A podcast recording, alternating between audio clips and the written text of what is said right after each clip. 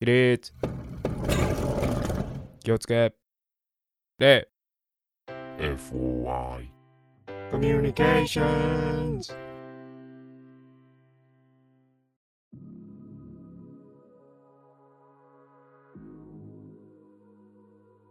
今週もこの時間がやってまいりました。FOI、オカルト通信。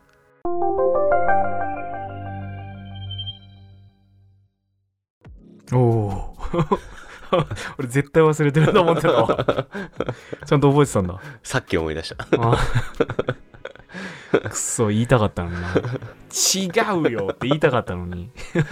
私も開けたということでね、新年一発目の方、放送じゃねえか収録になっておりますが、うるさお前。音でかお前。あごめん。ごめん。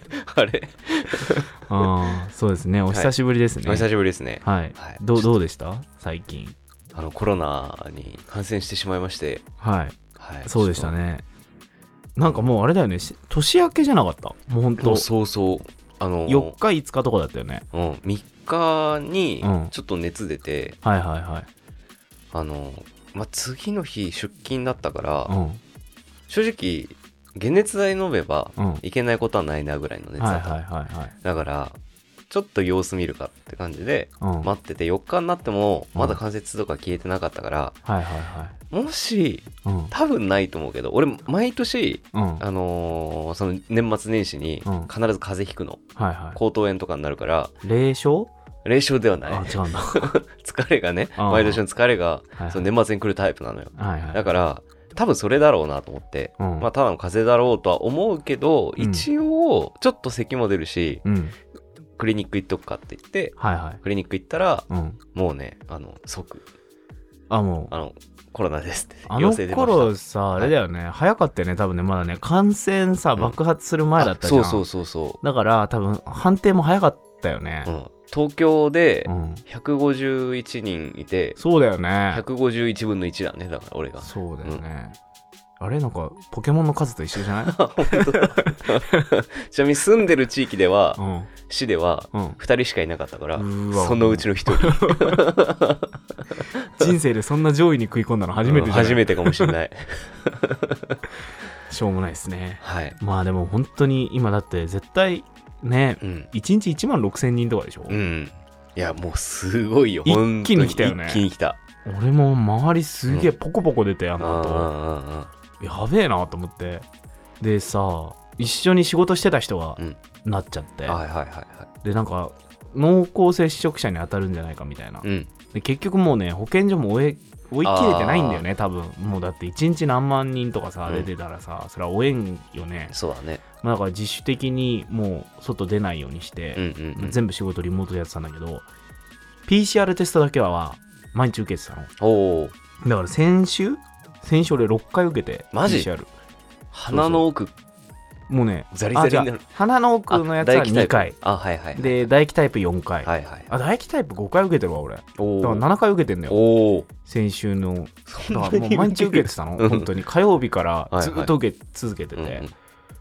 全部陰性だったから、うんでなんか途中で面白くなって、うん。抗体検査受けようぜとか言って、うん。一緒にいたやつが、受けた方がいいよとか言い出して。いや PCR で全部陰性なんだけど抗体やってもそれも陰性で、おおそうだから多分大丈夫なんだけど、うん、へまあ一応もう隔離期間は濃厚接触者になっていたとしても、うんうん。隔離期間ちょうど昨日で終わりか、なるほどね。うん、なので、へはい、あれえでしたけれども。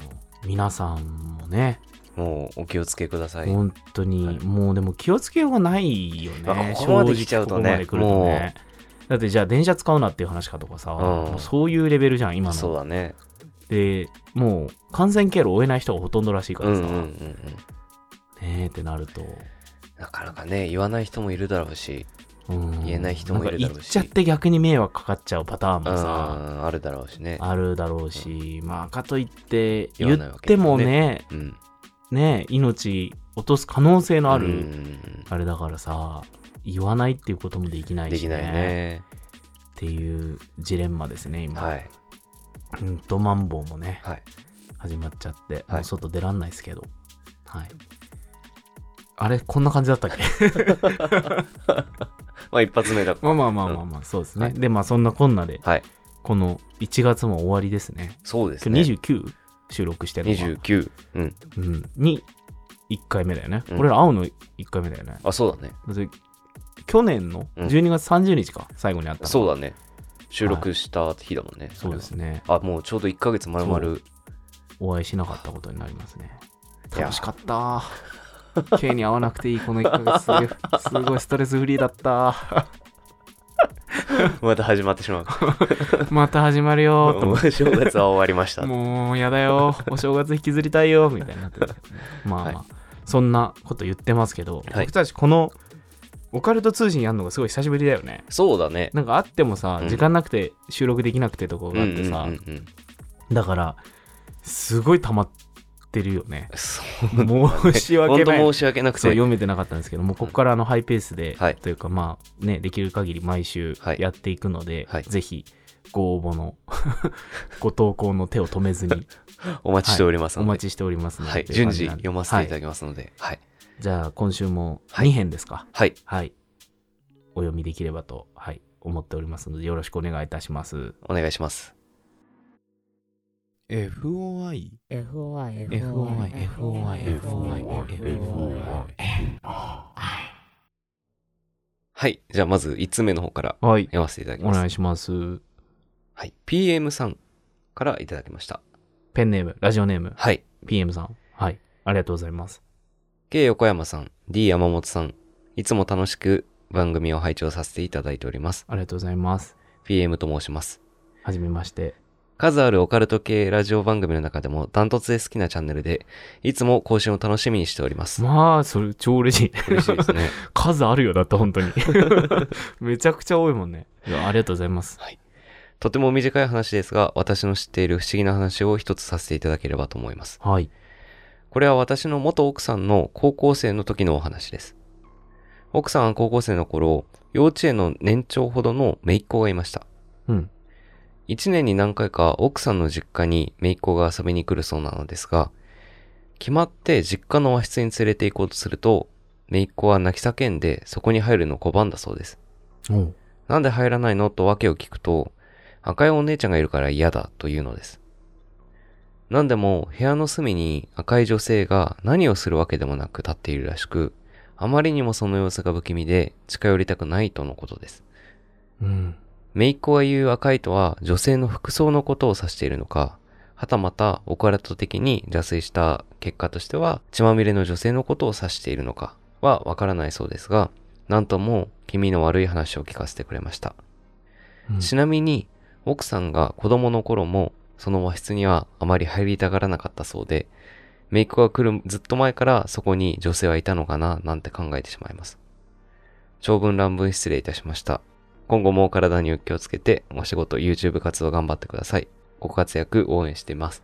はいありがとうございますはい。え最後のあれがわかんないんだけどえっと、その、こんこのお話をしてくれた、ごめん、奥さんもうん子供の頃、その和室には入りたくなかった。はいはいはいいうことがあったみたいだね。その女の人がいたっていうのは、その奥さんも見えて、は見えてなかったみたいだけど、うんうんうん自分自身もちょっとその和室にはあんまり入りたくなかった。入りたくはなかったっていうことかなるほどねじゃあすごい長い期間いたかもしれないっていうそうだね。うんなんか感じてたのかもね。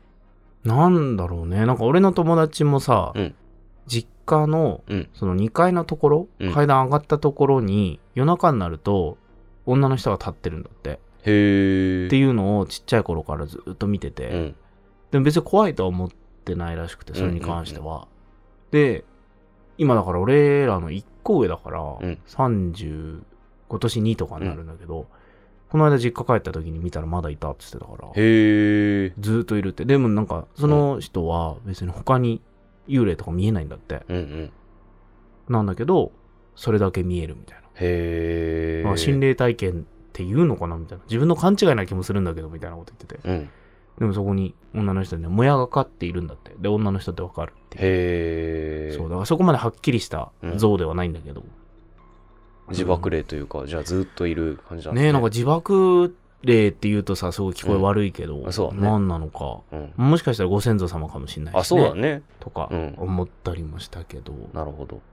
赤いっていうの気になるよね、やっぱりね。まあ結構よく出てくるキーワードではあるよね。赤い女とかさ。赤ね、うん赤と白ってね、どっちもね、やっぱ白って、その死に装束じゃないけど、うんうんうんね、ああいう貞子もそうだしうん。さ、うんうんね、それこそお便りでね、いただいて白い服の女が駅の、ね、通路の先に立ってるのを見て、うんうんお父さんもそれ見ててとかさ、うんうんあったりとか、結構多いよね。どっちもね。聞くかもしんないね。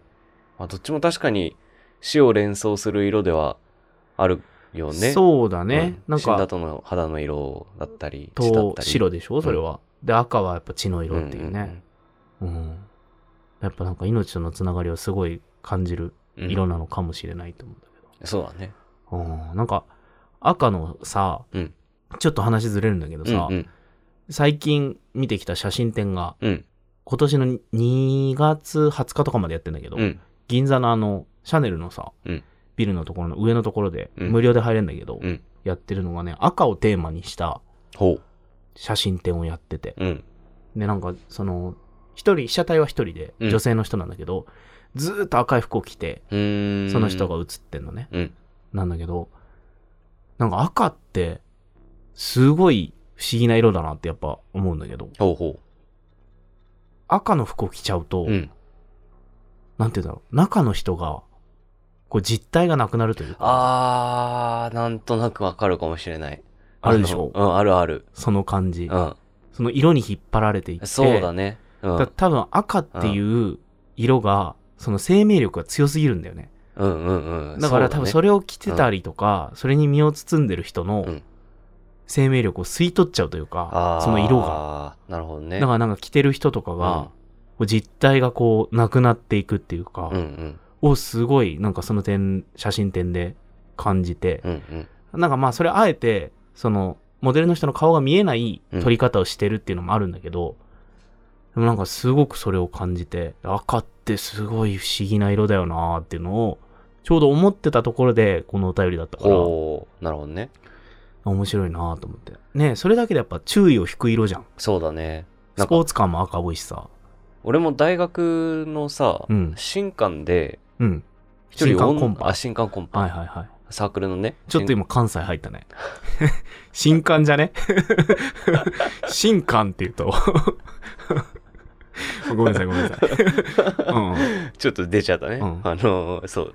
新刊で、うん。うん。女の子が来たんだけど、はいはいはい。一人、ものすごいシンクのうんワンピースを着てきた子おがいて、おほうほう。春先に。うん。コートもシンクだったのかな。うん。それで、もう話題に上がったんだけど、ちょっと変わった子で、はいはいは赤いやつ赤いやつってみんなに言われてて。で、部室とかにうん後日来てくれたんだけど、うんその赤の印象が強すぎて、うんその子の顔誰も先輩とか覚えてなくて、はいはいはい。ああ、あの赤かったやつっていうのを後から言われて、うん。わかるみたいな。名前言われて何々さんですよみたいな。新刊の時来てましたよみたいな。え、来てたっけ？みたいうんな。ああの赤い服着てた。ああ、あいつみたいな。なったのをすごい今思い出した。確かに個性がなくなっちゃうというかさ、逆に。そう。それが全てになっちゃうよね。そうなんだよね。へえ、確かに。っていうのはなんかすごく思ったかな。その写真展で思い、今この話を聞いてさらに思い。うん。うん。だから、赤の服を着てると、顔がわからなくなるのかも、うんとかちょっと思った。あ、なるほどね。うん。うんそれだけでね、印象が強くなりすぎて。顔がなんかわかんないから、うんその、ちょっと赤いところがフューチャーされて感じられるとかなのかもね。それもあるかもね。そう。いや、だからすごい。あ一気にビジュアルがね、うん頭に浮かぶしね。ーうん、そうだね。だから、あの、大阪のさ、噴水の赤いああ、服の女ってさ、ね。顔に関して一切触れられてないじゃん。あ、確かにね。いろんなので。でも多分みんなの中に赤い女像ってあって、うんうんうん赤い服着た女像ってあって、なんかだから、それだけ強い色なんだね、やっぱ赤って、うんうんうんうん。思いました。はい。はい。FOI FOI FOI FOI FOI はい。はい。というわけで、2通目のお便りでございます。はい。誰からでしょ誰ですか？うもう、我らが我らが救世主。オカルトナンバー001ですよ。ほ捜査官ナンバー001、パパスの腰巻様から、いつもありがとうございます。いつも本当にありがとうございます。そして、はい。僕たち、パパスさんのお便り読めてないのいっぱいある。申し訳ないです。僕のちょっとと、僕らの投稿ベースが。毎回面白いんだよ、はい本当に。いやてか本当に面白い皆さん本当面白うんうんうんうんいじゃない。送ってくださるの。そう。んなんだけど、このパワスさんのってね、毎回すごい、なんて言うんだろう、ボリューミーで、うん。面白くて、うんうん。短編小説にいや、本当に本ね。分ぐらいの読み応えがある。るさ、やつを毎回送ってくださって、今回もそんなはい。お便りを頂戴しましたので。ありがとうございます。しかもこれね、いただいてるの9月の、9月なんで昨年3の。ヶ月か。すいません、お待せ。たせしておりまして、はい申し訳ありませんが、はい、読ませていただきます。はい。FOI オカルト捜査官の皆様、えーこんばんは。こんばんは。パパスの腰巻きです。コロナにかかりました。あら。っていう、まあ、9月の、三そうそう。だから、今更俺らがね、あ大丈夫ですか？とか言っても、もうないつの話してんの？ってなっちゃうんだけど、まあ僕たちね、はい。もうね、僕も去年の7月かかって、はい。あなたもこの前ね。この前かかったんで、じゃあもうみんな仲間ですね。はい。コロ仲間ですね。はい。つまらんこと言ったね。えー熱で体がボロボロです。あ味覚がないのがしんどいですね。あー、デルタ株はね。そうだってね。俺はね、味覚はなくならなかったんだけど、うんだ頭痛がひどかったけどね。はいまああれでしたけれども。はい。お大事にというか、はい。もう、まあ感知していらっしゃると思いますが、はい。はい。登録者数がどんどん増えていますね。毎日のようにチェックしてはニヤニヤしています。FOI 絡みだとどうしても自分ごとのようになってしまい、依存度が半端ないです。ありがたい限りですね。コメントやチャットも賑やかになってきていますし、投稿もたくさん寄せられているようで、完全に軌道に乗ったと言っていいのではないでしょうか。ありがたいお言葉で。乗ってる？の乗ってる？ちなみに、あの、チャンネル登録者1億人はいはい。達成するまで、はい。このペースでいくと、はい。だいたい24万年かかる。今のところの計算すいません、余談でした。24万ね。24万年今のところかかる。ああ、はいそっか。このペースだとね。俺らその頃じゃ24万30歳とか。そうだね。24万31歳。そう。デーモン小暮閣下みたいな。10万50何歳みたいなね。はいそうそうそうそれを大幅に上回る年齢になってるわけですね。はい僕らが1億人を達成する頃には。ははいい。どこまで読んだか忘れちゃったじゃん、余計なこと言うから。すいません。はい。はい一ファンとして嬉しい限りですが、もっともっと伸びるチャンネルだと思うので、頑張って FOI を拡大させていきましょう。ありがとうございます。す。はい。もう本当に皆様ありがとうございます。えー、でですね。じゃあここからですね。はい、お便り。このところ、ガチ霊感の祖母の話が続いたので、今回は幼馴染の話を一つ。ほおばあ様のね、話もね、毎回すごいのですけう。れども、ね。周りにまだ他にもいらっしゃるってことですね。こういう体験をしてる人が。山本さんが温泉旅館の折り紙の話をされていたのを聞いて思い出しました。これ前言ったあの、朝起きたらうんうん。自分の上のところに折り紙が、折り鶴があったっていう話をね、またちょっと聞いていただければと思いますけれども、まだの方は。山本さんのお話の舞台は福島だったと思うのですが、私の実家も福島の会津というところで、温泉地もたくさんあるところです。そんな地元で働いていた幼馴染の一人から20年ほど前の同窓会で聞いた話です。その幼馴染の彼は高校を卒業後、温泉地の大型の旅館で働き始めました。1年目の新人の仕事といえば清掃くらいしかなく、一日中旅館のどこかしらを清掃して終わるという日々を過ごしていました。半年ほどすると、チェックアウトした客室や大浴場の清掃も任されるようになったのですが、閑散期になると暇なことも多く、かといって大浴場の清掃は毎日夜中に行うので早くは帰れず、帰宅できるのは深夜という生活にいい加減うんざりしていました。退屈な清掃作業が続く閑散期のとある日、いつも通り夜中の0時に2つある大浴場を清掃中という札で封鎖して中井さんに中を確認してもらっていました。女性客が入浴中の可能性があるので、大浴場の最終確認は新人の中井さんの役割だったそうなのですが、中井さんが大浴場の確認をしている間、入り口で待っていると、中からその中井さんが怒鳴っているような声が聞こえてきました。入浴客とのトラブルかとは思いましたが、そのやりとりをしているのが女性用の大浴場だったために、彼は入るわけにもいかず、入り口で待機していました。数分後に中井さんが出てきたので、お客さんすぐ出そうですか？と聞いたところ、んああ、そう、そうね。いや、そういうんじゃないんだけど、てんてんてん。と、よくわからない返事が返ってきました。中井さんがぼーっとしている感じなので、〇〇さん、どうしたんですか？お客さんいたんですよね？と確認しましたが、ぼーっとしたまま、うん、いたんだけど、いや、うーんとあれって、などと要領を得ません。女性客がいる可能性を考えると自分で大浴場を確認するわけにもいかないので、大浴場の近くにあった給湯室を清掃していたベテランの中井さんを呼んで中を確認してもらいました。すると、誰もいない、とのこと。大浴場の出入り口は一つ。後から来たベテランの中井さんに来てもらうまで入り口からは彼は離れていません。つまり最初の中井さんが出てきてから誰も出ても入ってもいないということになります。しかもその中井さんの様子がおかしいということで、ベテラン中井さんも変な予感があったのか、すぐにマネージャーを呼んでくるから休憩室に連れて行ってと言い残し、急ぎ足でフロントに向かってしまいました。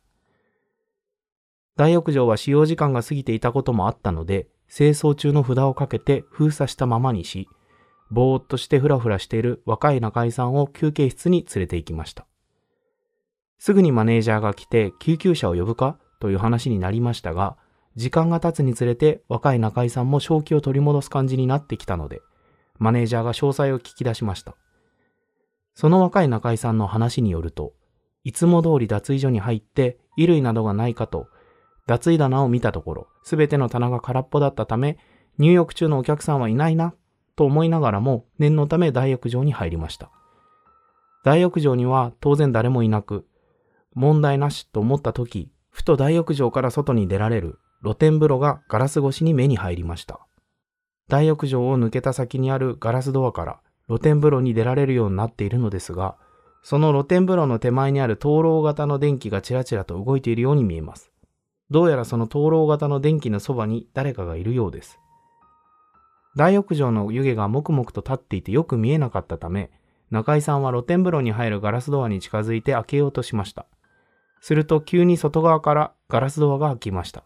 う。ほ中井さんは驚いて数歩後ろに下がったところ、露天風呂から大浴場に入ってきたのは大柄の男性でした。真っ黒な雨がっぱのような服を着ていてうん、靴まで真っ黒。雨がっぱのフードをかぶり、全身びしょ濡れだったそうです。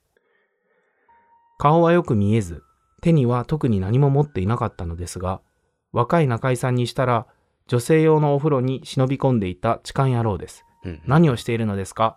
女性用のお風呂ですよ。というようなことを大声で怒鳴ったそうです。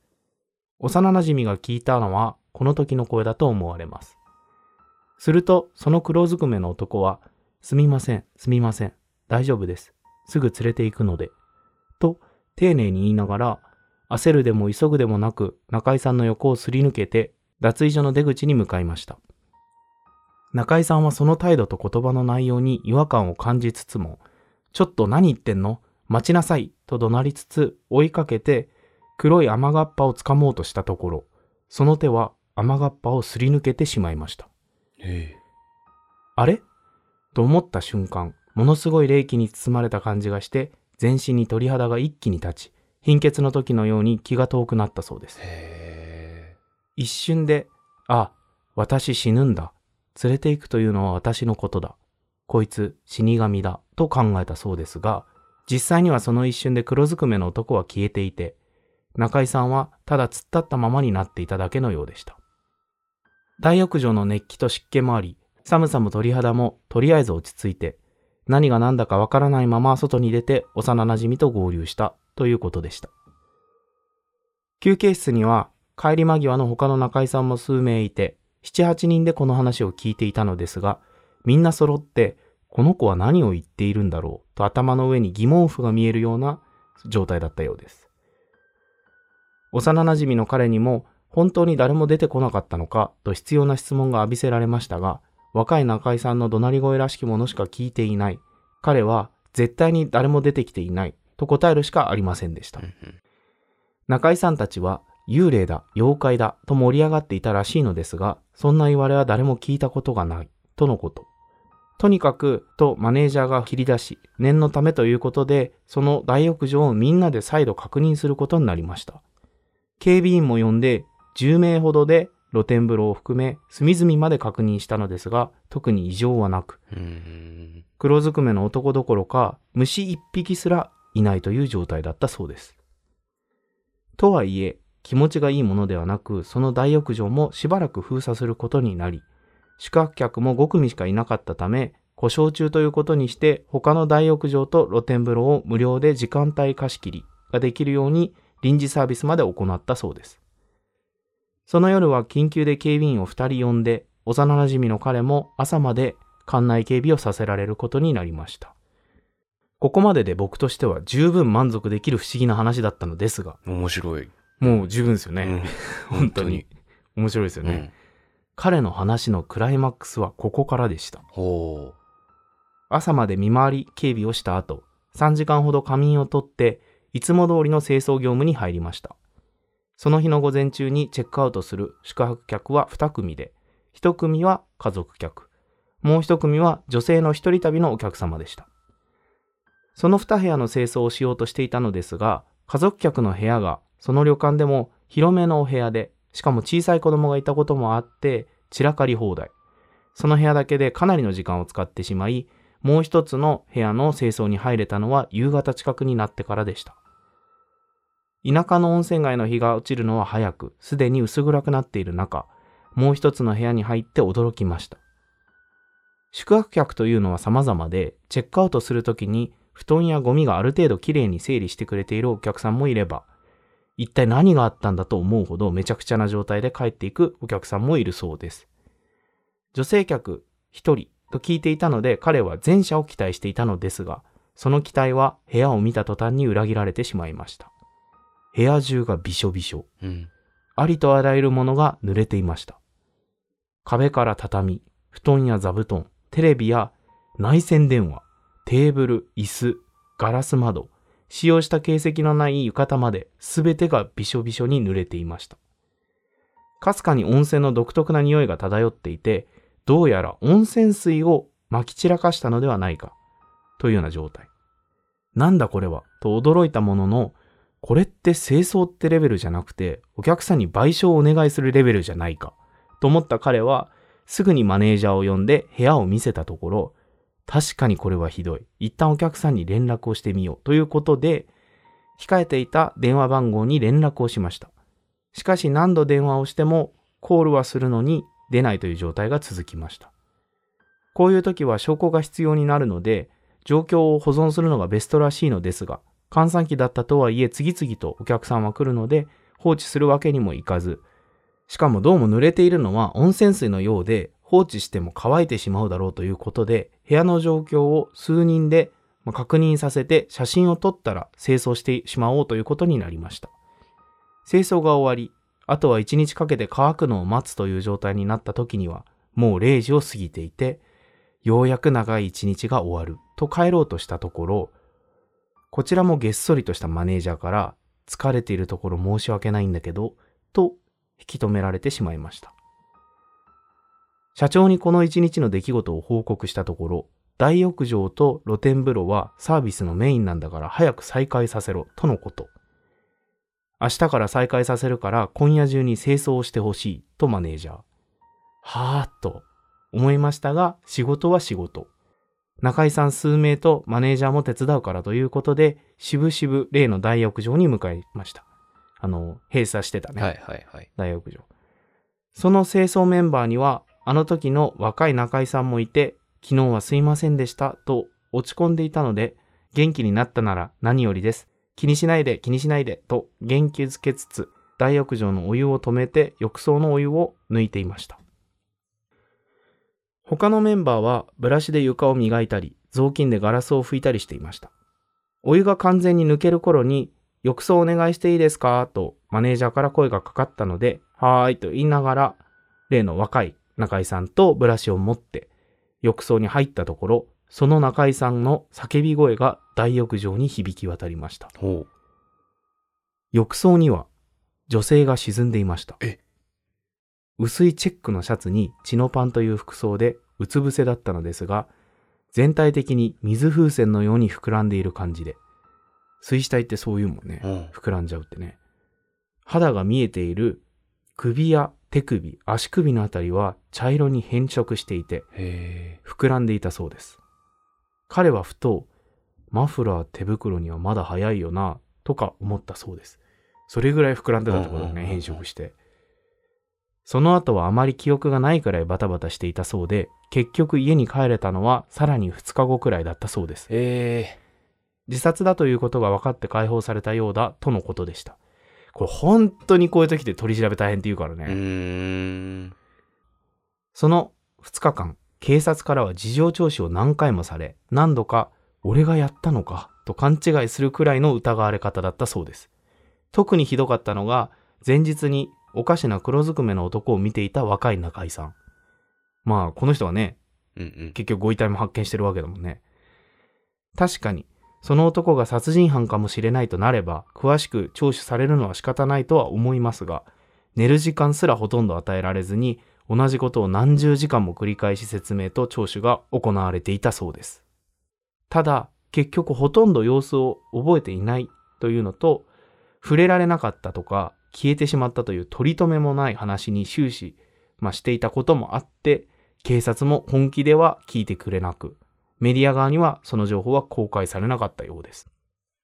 その後噂で聞いた話では、その女性客は失恋一人旅をしていたそうです。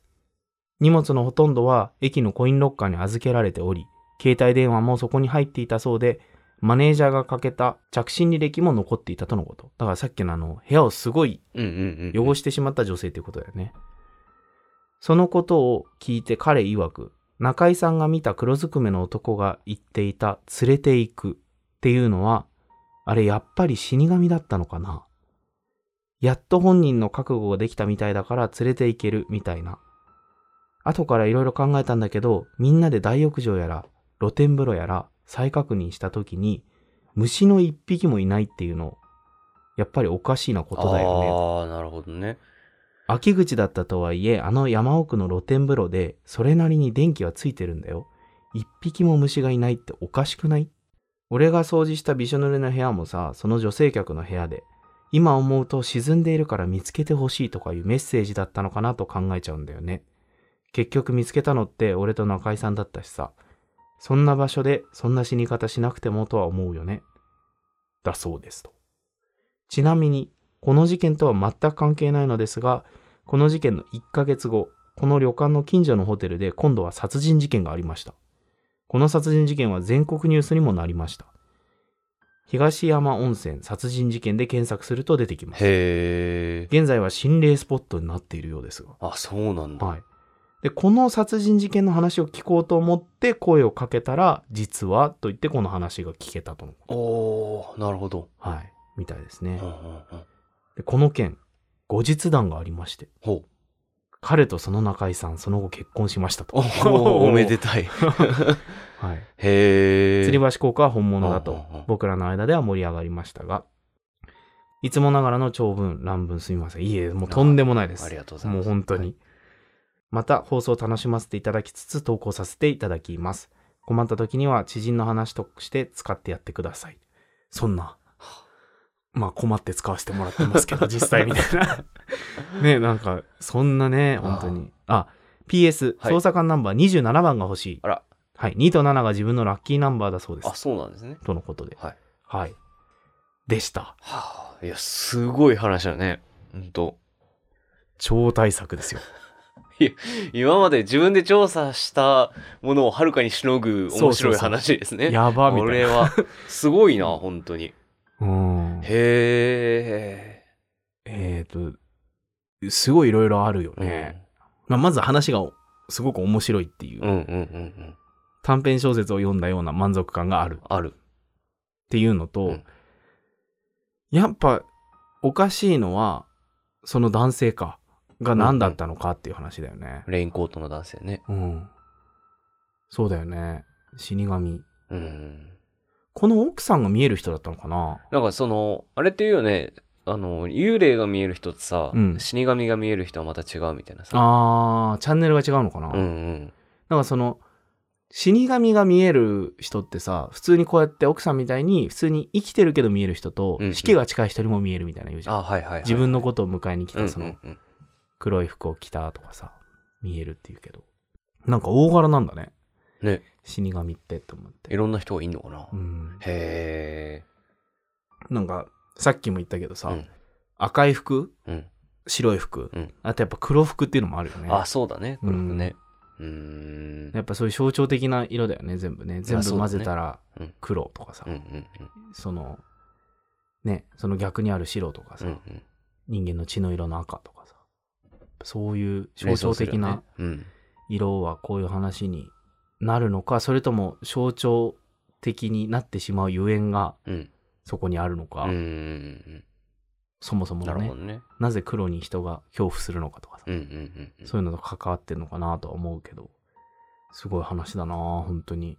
で、その後にう、ん、温泉をみんなでチェックしたけど、うん、死体が見つからなかったっうん。ていうのもね。なんかさ、俺あとすごい思い出したのが、うん虫がいなかったっていう。はいはいはいはい。俺最初これ読んだ時にさ、ね一番最初にさ、その、うん虫がいなかったっていうのが書かれてた時に、いや、大浴場虫いるだろうみたいな、うんうんうんちょっと思ったの。温泉ね。なんか言葉の表現としてさ、虫一匹いないっていうのはわかるんだけど、いや、虫はいたでしょう、パパスの腰巻さんって思ったら、はいはい。後々でちゃんとその、虫がいなかったことが不思議なこととして、3枚ぐらい上手だったの。あ、伏線回収してらっしゃると思って。ここがね、伏線になってたんだね。いや、でもうね、ん、なんかね、いや、この、その虫がいないっていうのですごい思い出したのが、あの、前俺が話したさ、うんえっ、と、命の寄りつかない部屋みたいな話あったの覚えてる？ああ、うんうん、うん。えっ、と、熱帯魚がみんな死んじゃって、うんうんで、植物が全部枯れて、うんで、食べ物放置したまんま1ヶ月ぐらい部屋開けちゃったんだけど、虫が湧いてなかったっていう、うんうんうん。で、結局、亡くなった人もいたりとか、うんその部屋でじゃないんだけど、みたいなさ。だからなんかその、死と、やっぱり、関わりがあると、そうやって、生命が寄りつかないみたいな、うんうん。人間以外も。そう、あるのかなって、ちょっと思って、この虫がいないっていうのをすごい、うわ、そういえばそんな話あったなと思って思い出してさ、うんうんうんっていうのが印象的だよね。うん虫がいない。あった。で、あと、うんその時系列っていうかさ、その、はいは体験された幼馴染の方だけい。うんうん。の視線で行くのがさ、うんもう、すごい詳細にな描写がさ、されてるからさ、うんいや、本当に実話なんだろうなってう。いうんそうだいうのはね。すごい伝わってきたかな。だからその、どのタイミングうんうんで、その女性は、チェックアウトしてから行ったのかな？その部屋、そこに。どうだったんだろう？あ、そうだよね。そのうん温泉水だらけのさ、部屋はもうまた怖いよね。そうどのタイミングで、どうしてその部屋に？だろう。うん。あ、そうだね。その、ね、温泉水だらけの部屋も、うんうん。もうそれは完全な霊障だったのかなかな？そのチェックアウトした時に生きてたかどうかっていうのはさ。そう、そっちを思ったの、俺。だから、うんうんみんなが、虫一匹もいないねって言った時には、実はもういたんじゃないかとか思って、だってわかんないけど、どれくらいでそのさ、水死体が膨らんでしまうのかとかね、わかんないけど、ねえ。うん。だからどのタイミングでその方はそこで亡くなったんだろうっていうのを思ったりとか、そうだからチェックアウトしたっていうのもね、うん。まさに、本当にその人はその時もう生きてたのかとかね、すごいいろいろ考えてしまったけど、うーん、思うよね。旅館ぐるみでね、そうのん、霊障に合うっていうかさ、すごいよね。かかってる人の数が多いもんね。多いね。みんななんか不思議に感じてたんだろうな。うんしかもその露天風呂なんて一番さ警備が厳しかったはずなのにさあそねこにどうやって忍び込んだろう,、うんだろうとかさ、まあ多分降ってその一瞬入れたとこなんだろうけど、うんうんうんうん。でもそれを考えるとやっぱり警備が厳しくなる前からうん。そこにいたんじゃないのかなとかさ、うん考えちゃうね。思ってしまったよね、いやー本当に面白い。超大作。いいお話ですね。いいお話。はい。今日もありがとうございます。ありがとうございます。FOI FOI FOI FOI FOI FOI「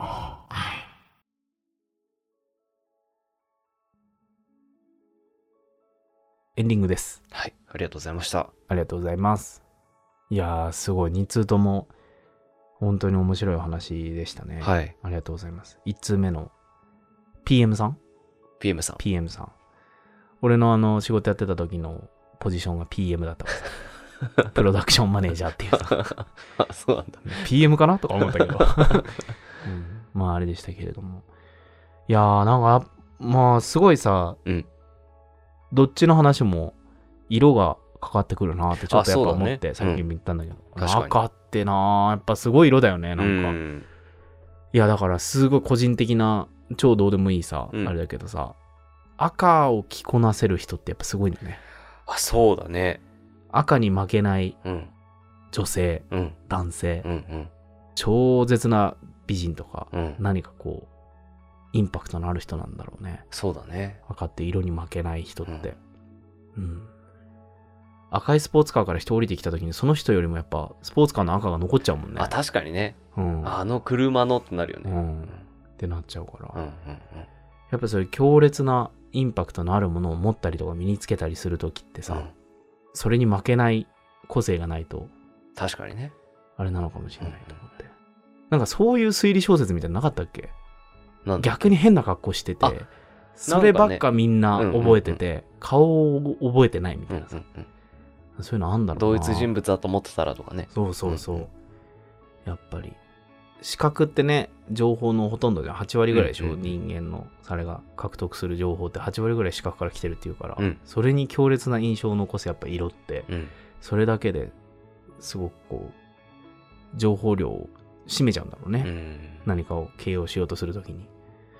そういう意味で言うとさ、うん緑色の服とか茶色の服着てる幽霊ももしかしたらいるのかもしれないね。普通にいるって聞くよね、うん見える人からするとさ普通にいるけど、地味すぎて、気づいてないとかね、かもねあるの。かもしれないうん。真っ赤だから気づくみたいうんすごいさなんかしょうもないこと考えてたんだけどさ、多分俺らの血液がな。うん。青だったら、うん青だったんだろうなってちょっと思ったあ、まあ確かにね。うんそうだね。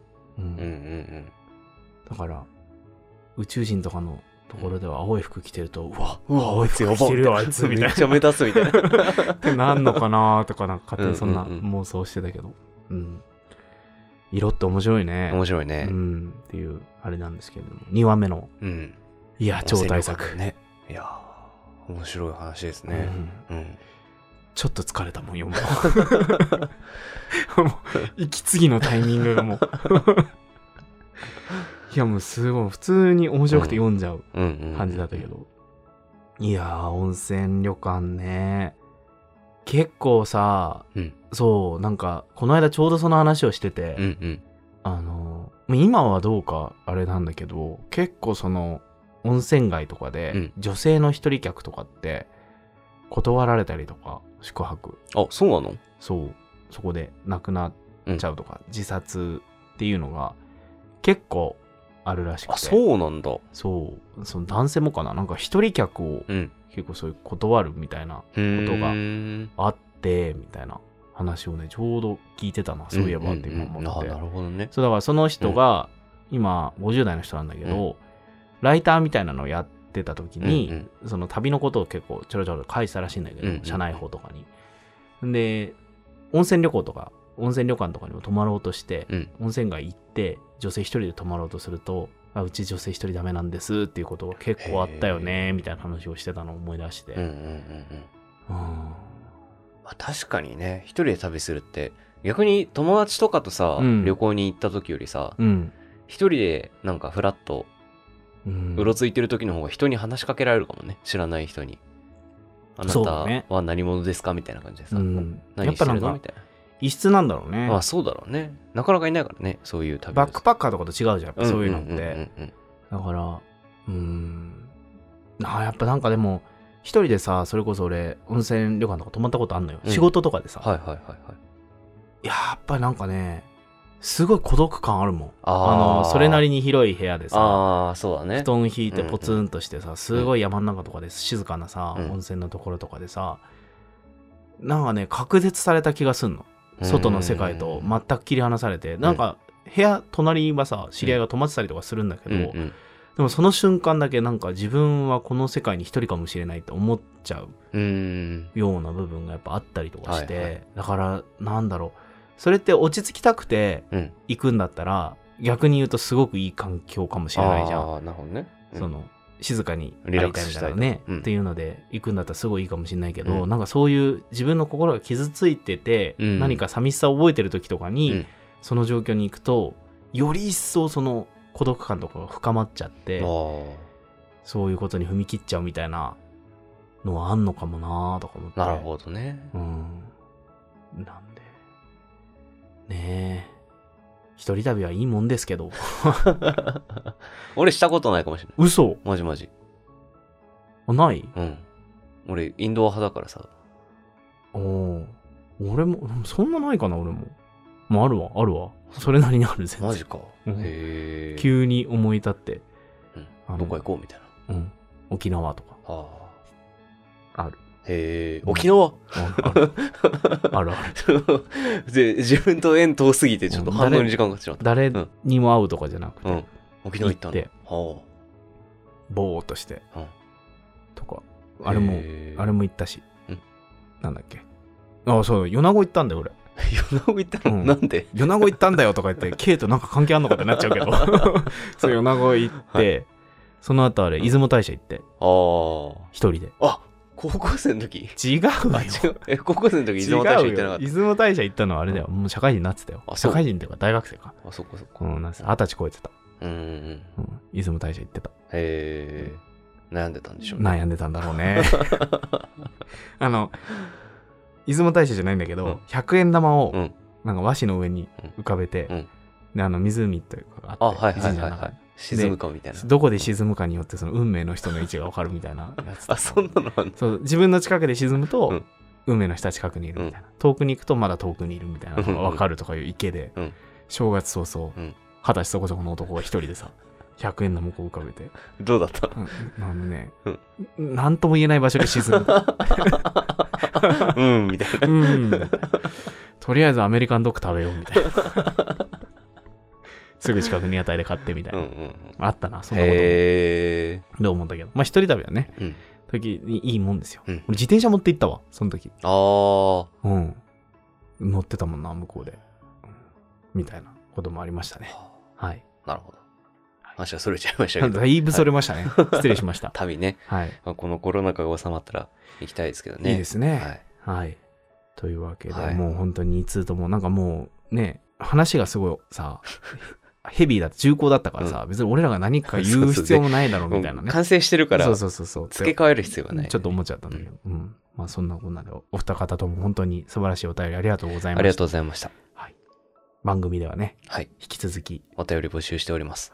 もう本当に番組の感想とかでもねはい。嬉しいですよね。いや、本当に嬉しいです。はい、はい。なんでお送りいただいいわゆる普通オタとかいうやつをねはい。送っていただけたら嬉しいですしもちろんメインで体験談募集しておりますので、はい。どんな短いお話でもいいので、はいぜひなんか身の回りにあったね、不思議なことはい、送っていただければと怖いことなど送っていただければと思います。はい。宛先は foiradio1991.gmail.com もしくは Twitter の DM でも大丈夫ですので、はい、どしどしご応募ください。ください。ですね。じゃあ、締めの言葉、おはい願いします。今週のオカルト通信は以上となります。あ、違う。ごめん俺が間違えた。今週のオカルト通信はって言って、今週のオカルト通信はナンバー39の D 山本と、ナンバー41の K 横山でお送りいたしました。ありがとうございました。ありがとうございました。